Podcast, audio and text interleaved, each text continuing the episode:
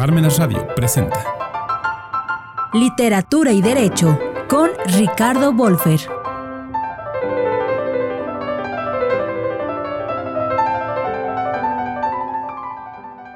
La terrible novela La carretera de Cormac McCarthy comparte con el desternillante e insultante cómic mexicano La lechuza en calzones contra Motamón el hecho de mostrar el inconsciente colectivo de los autores como ciudadanos de una sociedad, estado o país. Famoso por sus muchas novelas premiadas, especialmente No es País para Viejos, llevada al cine con mucho éxito por los hermanos Cohen, el norteamericano McCarthy escribe una novela sobre las terribles peripecias que un hijo y su padre deben pasar para transitar por distintos lugares de los Estados Unidos luego de un holocausto nuclear o ambiental. Lo que era un país próspero, donde el paisaje era motivo de orgullo turístico, se ha convertido en un largo terreno baldío donde los pocos sobrevivientes se han vuelto unos verdaderos salvajes, capaces de cometer actos de canibalismo, y donde la posesión de un carrito de supermercado es un logro importante porque permite la movilidad de las pocas pertenencias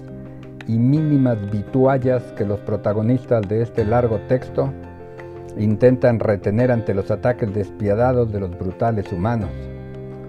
Un clima cada vez más difícil de sobrevivir y sobre todo ante la falta de comida que obliga a esta pareja que representa a la humanidad misma a pasar muchos días sin comer o beber agua. La esperanza que los guía para llegar a un lugar seguro termina por evaporarse ante la inexistencia del paraíso esperado. El cómic hecho por Víctor Palacios y Jair Pierce, publicado por Piratas Prensa, La lechuza en calzones contra Motamón,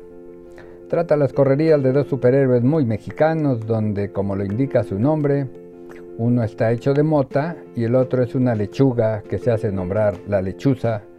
por afinidad fonética cómic hecho de manera independiente y vendido en librerías selectas, deja ver no solo la afición mexicana por la lucha libre,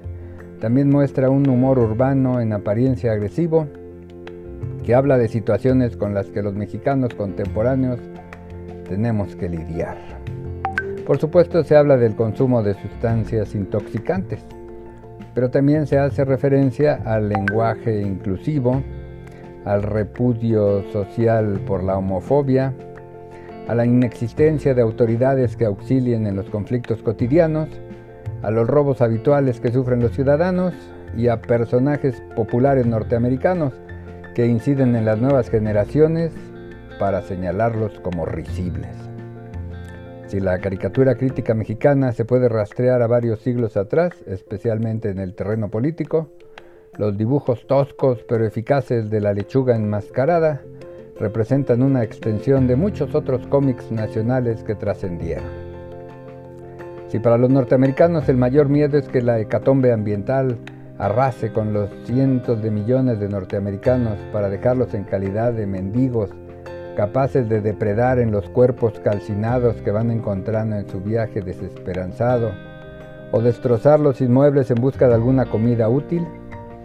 la novela de McCarthy confirma la posibilidad de que esto suceda gracias a su convincente pluma. Si los valores familiares norteamericanos pudieran salvar a su población, McCarthy muestra que ante el desamparo y la falta de comida, no hay valores éticos o morales que salven a nadie. Estaba empezando a pensar que finalmente tenían la muerte encima y que era preciso buscar un sitio para esconderse donde no pudieran encontrarlos piensa el personaje, que ha perdido cualquier idea de divinidad.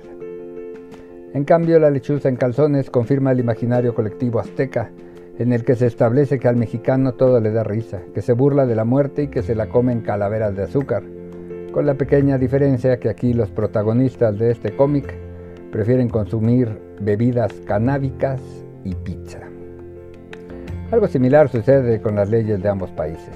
Si la constitución norteamericana habla del derecho a ser feliz y lo hace en unos cuantos artículos o enmiendas que llegan a tener siglos sin ser modificados, mientras la constitución mexicana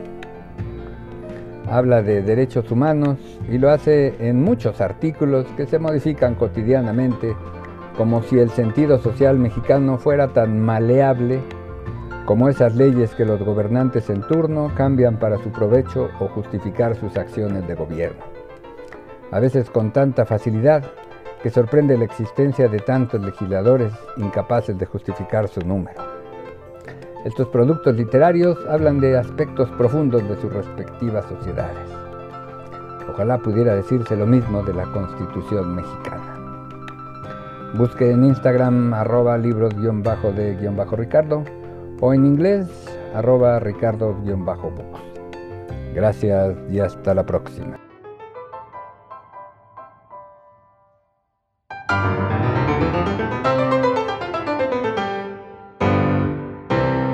Radio presentó Literatura y Derecho con Ricardo Wolfer.